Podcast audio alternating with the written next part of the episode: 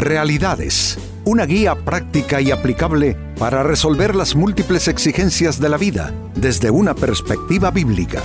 Con nosotros, René Peñalba.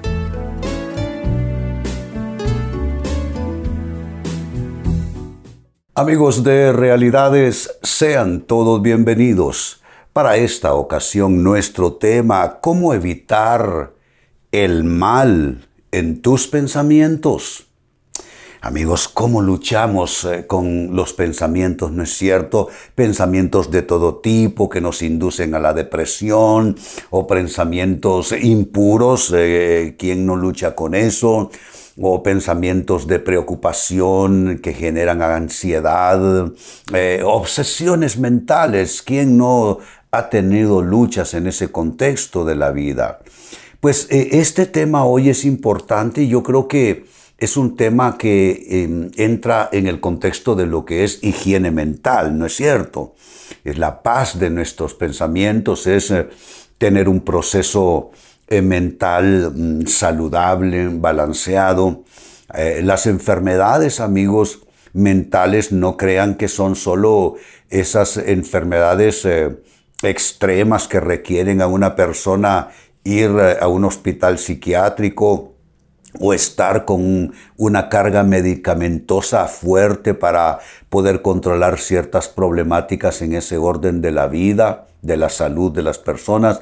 No, los problemas mentales abarcan gente con muchas preocupaciones, estados de ansiedad, gente que no puede dormir, gente proclive a la depresión, gente obsesiva, en fin este es un tema y un área muy importante, pues es lo que vamos a enfocar, por supuesto, desde el punto de vista de la Biblia. Hoy, cómo evitar el mal en tus pensamientos. Leemos en el libro del profeta Isaías capítulo 65 y verso 2, dice él, extendí mis manos todo el día hacia un pueblo rebelde, note, es un pueblo que está descontrolado, salido de sus eh, moldes. Y añade el profeta que anda por el camino que no es bueno en pos de sus pensamientos. Esto es cuando las personas no gobiernan sus pensamientos, sino sus pensamientos gobiernan a las personas. No puede ser así. Somos administradores de Dios en nuestras vidas, nuestros cuerpos, etc. Y mm, amigos, uh, tenemos nosotros que administrar como buenos mayordomos nuestro estado mental. ¿Cuántas personas lo he visto en los ámbitos de iglesia, que es mi contexto de vida y de trabajo, que le piden a Dios que, les dé paz, que les dé tranquilidad, pero estas personas que piden así a Dios, ellas mismas amenazan su estado mental, ellas mismas amenazan su paz. ¿Por qué? Porque están llenos de malas costumbres mentales, porque claro que las hay. Hay muy malas costumbres mentales, gente que se va a rumiar problemas a la hora de dormir y por supuesto terminan insomnes y con muchos problemas. Personas que ellas mismas se van obsesionando con un tema, no sueltan el tema, no sueltan el tema y termina aquello adherido como con raíz en, su estructura mental. Entonces, amigos, somos responsables de nuestro estado mental. No le podemos pedir a Dios que haga eh, parte de lo que a nosotros toca. Yo sé que todos necesitamos esa paz de Dios que sobrepasa todo entendimiento. Ese es un don que viene de lo alto. Pero también es cierto que uno puede perturbar su paz. Entonces no podemos estarnos eh, eh, contradiciendo de esa manera. Mire lo que estamos leyendo. Es Dios haciendo un reclamo. Es Dios quejándose de la gente. Dice, extendí mis manos todo el día hacia un pueblo rebelde. Dios extendiendo manos para bendecirlos. Pero es un pueblo que anda por el camino que no es bueno en pos de sus pensamientos. Definitivamente eso es algo que necesitamos gobernar, educar, administrar. En el nombre de Dios y con la ayuda de su palabra, claro que se puede hacer ese trabajo. La Biblia habla de la renovación de la mente como una posibilidad real para nosotros los creyentes. Ahora, con esta escritura la pregunta será, ¿cómo evitar el mal en tus pensamientos? ¿Cómo evitar que el mal te invada en cualquier manifestación, en cualquier forma, en cualquier expresión? ¿Cómo evitar que el mal llegue a conquistar tu estado mental y termines tú eh, esclavizado a una situación eh, eh, mentalmente hablando que no es lo que Dios quiere para ti. Pues atención a esto. Número uno, ¿cómo evitar el mal en tus pensamientos? Piensa siempre en términos de fe. Esto es importante. Pensar siempre en términos de fe. Hay gente que piensa que este tema de fe es un tema religioso. No lo es. No lo es. Todo ser humano tiene ciertas dosis de fe que le es concedida por Dios. Solamente nada de temas religiosos. Salir de la casa al trabajo en la mañana es un acto de fe, creer que puedo manejar mi auto y llegar hasta allá. Entregar a mis hijos a la escuela por las mañanas y no estar pues personalmente velando por mis hijos, ese es un acto de fe al sistema educativo, a los maestros, al conductor del autobús escolar. ¿Se dan cuenta? Todos tenemos fe.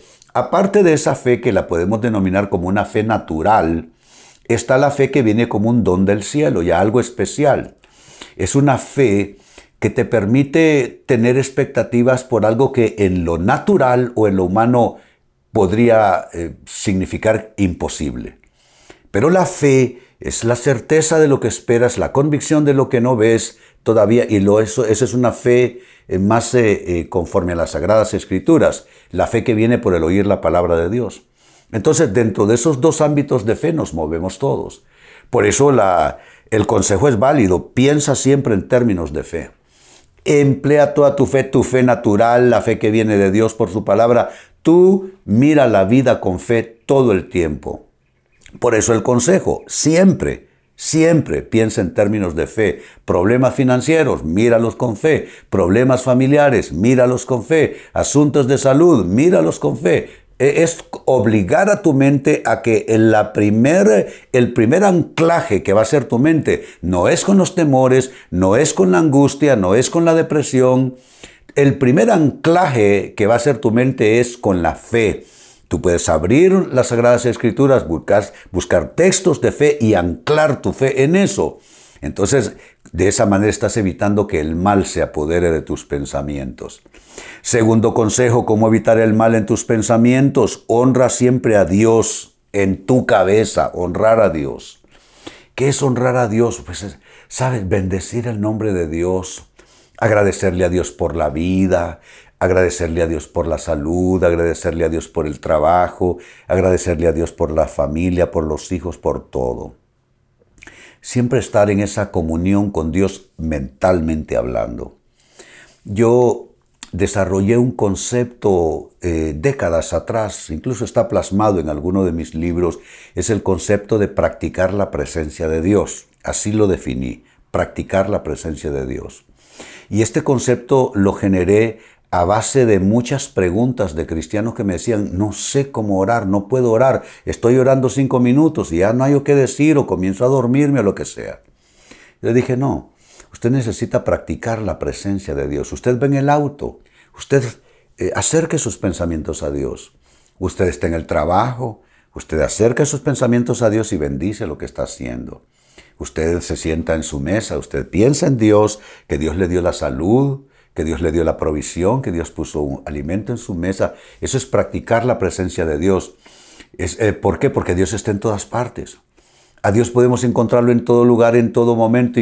Y, si entonces entramos en esa dinámica mental, no es que vamos a estar, Padre nuestro que estás en los cielos, no necesariamente hacer eso. Pero mentalmente estamos en comunión con Dios, estamos practicando la presencia de Dios. Surge un problema de tránsito, se hace una gran fila. Señor, te pido que me ayudes para salir rápido de este, de este, este problema, este embotellamiento de, automóviles. Eh, no te salen las cuentas, Dios, te pido que me ayudes, hazme un milagro aquí financiero, no me salen las cuentas. Se eh, pueden ver, es practicar la presencia de Dios constantemente. Entonces, eh, y honrar a Dios, estar honrando a Dios en tus pensamientos. Cada cosa buena que, tú tengas, que recibas, que experimentes, dale el crédito a Dios. No, no hiciste la fila que esperabas, dale a Dios las, las gracias. Saliste de la fila de autos ahí, dale a Dios las gracias. Te atendieron amablemente en la ventanilla el funcionario, dale gracias a Dios. Eh, abriste los ojos en la mañana, dale gracias a Dios. No te sientes frente a un plato de comida como, como lo haría tu mascota. Tú le pones el plato y solamente se va a comer. No somos mascotas. Damos gracias a Dios por el alimento diario. ¿Se dan cuenta? Honrar siempre a Dios en tus pensamientos. ¿Y en qué repercute eso? En tu estado mental, en tu higiene mental. Imagínate el cuadro. Alguien que piensa siempre en términos de fe. es una persona con mentalidad solucionista, con mentalidad de fe, con optimismo. Y a eso se le suma que honra siempre a Dios en sus pensamientos. Resultado, higiene mental perfecta. Pero sigo sumando. ¿Cómo evitar el mal en tus pensamientos? Nunca, óyelo bien, nunca, nunca albergues maldad en tus pensamientos. Nosotros tenemos la puerta, tenemos la llave de la puerta. Es mentira, eso es que no lo pude evitar. No, uno puede decir no a, cualquier maldad que venga a la mente. Estaba yo oyendo a un periodista muchos años atrás, entonces había una polémica sobre el tema de los contenidos en la televisión y habían, eh, eh, estaban participando en una especie de foro distintas personalidades eh, religiosos incluidos. Entonces el periodista dijo algo que yo dije tiene toda la razón. Les dijo, sobre todo a los religiosos que estaban allí, señores, pero hay una cosa que generalmente está en nuestras manos, es el control remoto. Cambie de canal. Cambie de canal simplemente. Entonces, si bien es cierto, no e, es una respuesta demasiado simple para un problema tan complejo, estoy de acuerdo, por supuesto, no es con simplismos que resolvemos la vida. No obstante, eh, eh, es juiciosa la, apreciación.